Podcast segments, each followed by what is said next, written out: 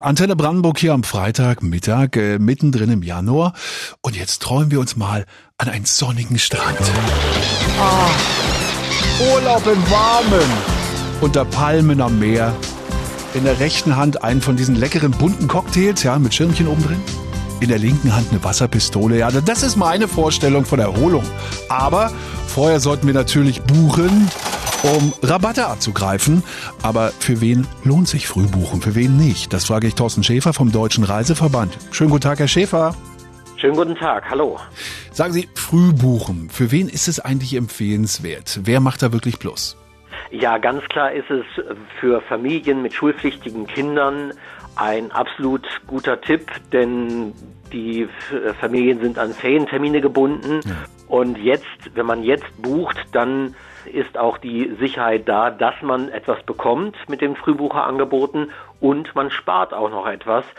Meist sind zwischen 10 und 40 Prozent drin. Man kann es kombinieren mit Kinderfestpreisen. Also von daher lohnt sich das auf jeden Fall für jeden. Wie flexibel ist man denn beim Frühbuchen?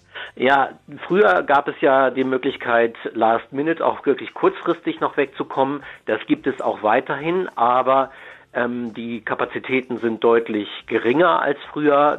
Und was es neu gibt seit der Pandemie von den Reiseveranstaltern, gibt es Angebote mit den sogenannten Flex-Tarifen, die mhm. flexiblen Tarifen.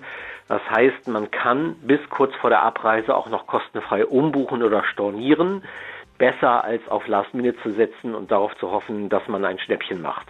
Was ist denn besonders wichtig, wenn wir eine Reise buchen? Worauf sollten wir unbedingt achten?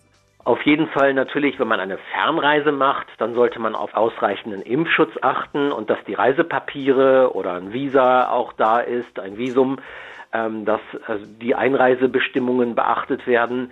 Überhaupt bei Reisen, da ist es dann wichtig, auch auf ausreichenden Versicherungsschutz zu achten. Also ich empfehle da auf jeden Fall immer die Reiserücktrittsversicherung und die Reiseabbruchversicherung.